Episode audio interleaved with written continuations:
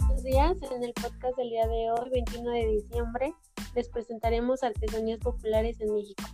Soy Valeria Albino Camacho y mi compañera Yamilet Mejía Vázquez.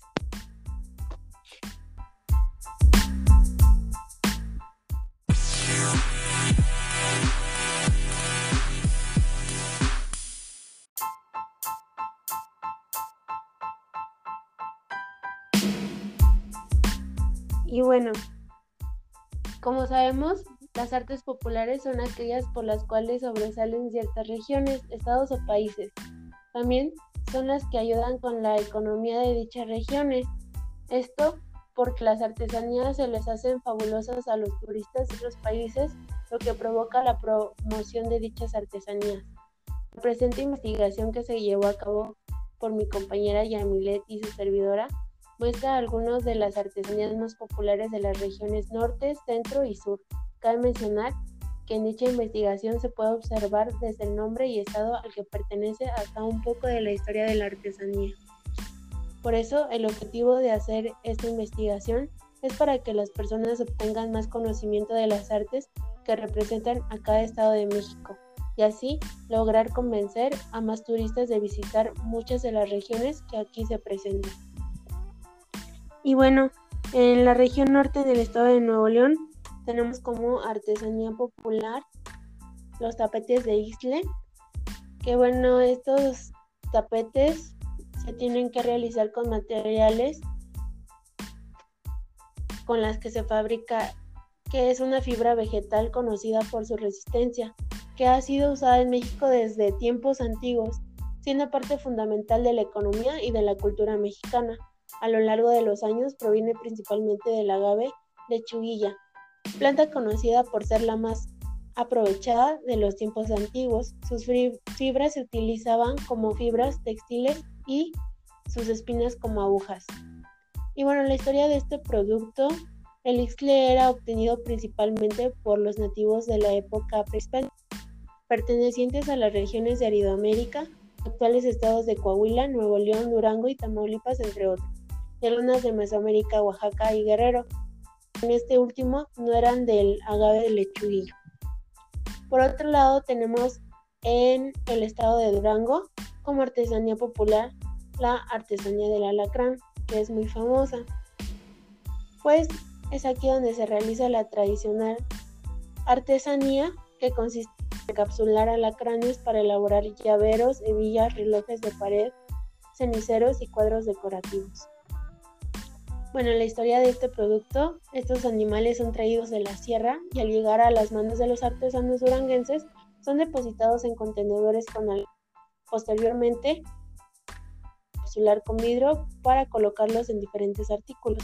Así, día a día esta gente sigue elaborando su historia en este tradicional mercado, en el que los olores de la comida, plantas medicinales, cerrajería y frutas también convergen en su interior.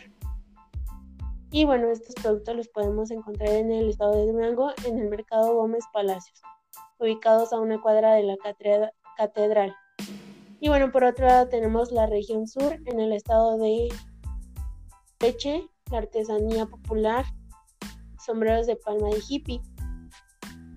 Bueno, los materiales con los que se fabrica este sombrero, como lo mencionamos, la palma de jiapa comienza a explotarse después de tres años la sembrada. Es el tiempo que necesita las tiras de palma para alcanzar su extensión máxima.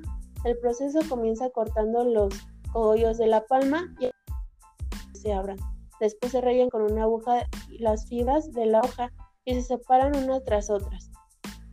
Bueno, el pueblo en el que nació y se desarrolló, el sombrero de hippie es un sombrero de la que, bueno, este fue elaborado a partir de las fibras de las hojas de la Cardubica palmata. Y bueno, eh, la historia de este producto artesanal, el tejido de hippie surge desde la época colonial. Según las fuentes orales, un, sacerdote trajo del Petén de las Flores, Guatemala, una planta parecida al boom, que era la que utilizaban los indígenas para tejer los sombreros de palma. Y bueno, a continuación, mi compañera Yamilén Mejía.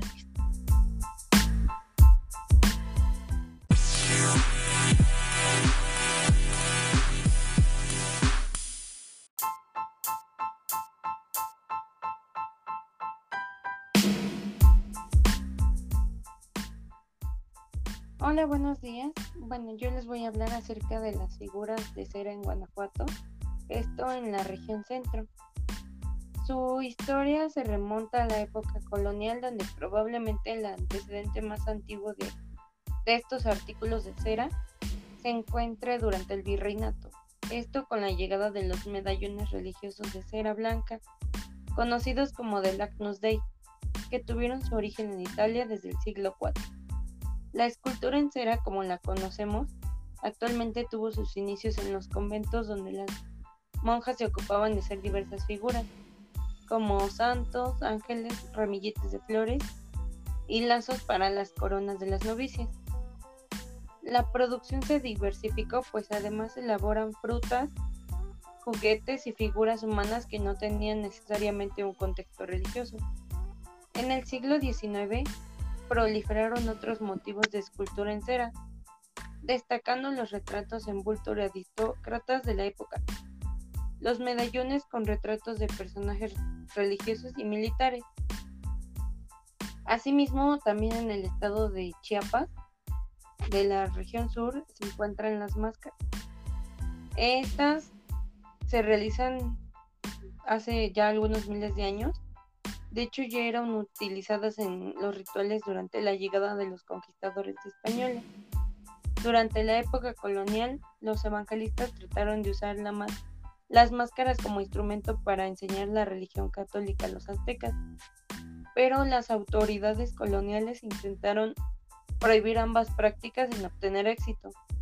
Después de la independencia, las máscaras y danzas tradicionales han logrado en secretismo las máscaras tradicionales han evolucionado en diferentes formas en la cultura popular, las cuales representan la historia mexicana. Algunos ejemplos son la lucha libre. La mayoría de las máscaras son hechas de madera, algunas otras de cuero, cera, cartón, papel maché y otros materiales. Las principales figuras que se realizan con las máscaras tradicionales incluyen europeos como españoles, franceses, hacendados, entre algunos otros. Asimismo, afromexicanos, ancianos, animales y seres fantásticos, supernaturales, especialmente demonios o el diablo. Pues un poco de su historia es que el uso de máscaras y disfraces era una parte muy importante dentro de la cultura mesoamericana. Mucho antes de la llegada de los españoles, se han encontrado muchas máscaras con miles de años de antigüedad, como ya les estaba comentando anteriormente, hechas con huesos en Tequexquiquiac, Estado de México. Las máscaras tradicionales tienen diversos usos, pero principalmente para ceremonias y rituales, especialmente en representaciones de bailes y procesiones. Las máscaras fueron utilizadas por los sacerdotes para reencarnar deidades se vestían como el guerrero jaguar o el, águila guerrera. Esto con el fin de obtener su fuerza y poder. Las máscaras de funerales solo se utilizaban para los entierros de las personas de élite, como el del rey Kinich Hanaf Pakal. Para estas ocasiones, las máscaras eran realizadas con materiales especiales. Algunos de estos eran el jade, concha, obsidiana, hematita y otros materiales importantes en esa época.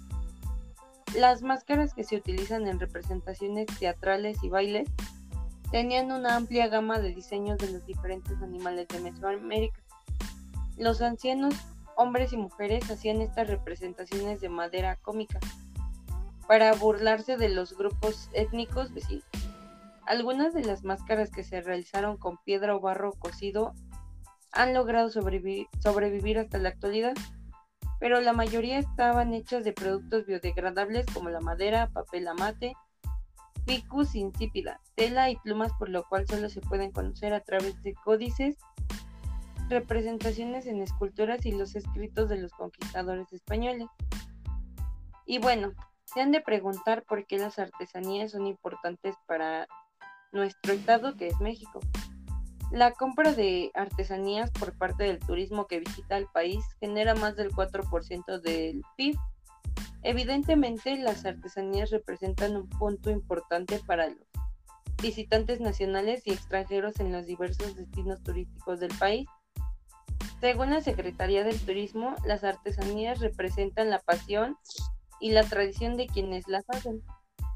Por ese motivo, los gobiernos locales deben continuar fomentando la cultura y la identidad regional, ofertando las artesanías organizadamente. Cabe decir que hay más de 12 millones de artesanos en México que desean una venta justa. Para ello, todos se empeñan en realizar un trabajo organizado que permita que todos los trabajadores artesanales lleguen al sector turístico de manera tal que puedan ser admirados y adquiridos a precios razonables. Teniendo en cuenta que el mercado artesanal representa la cultura y las tradiciones de un país, todos están unidos para que ese 4% del PIB aumente, siendo benéfico para el futuro trabajo de los artesanos. Y bueno, pues de nuestra parte sería todo. Gracias por escuchar este podcast.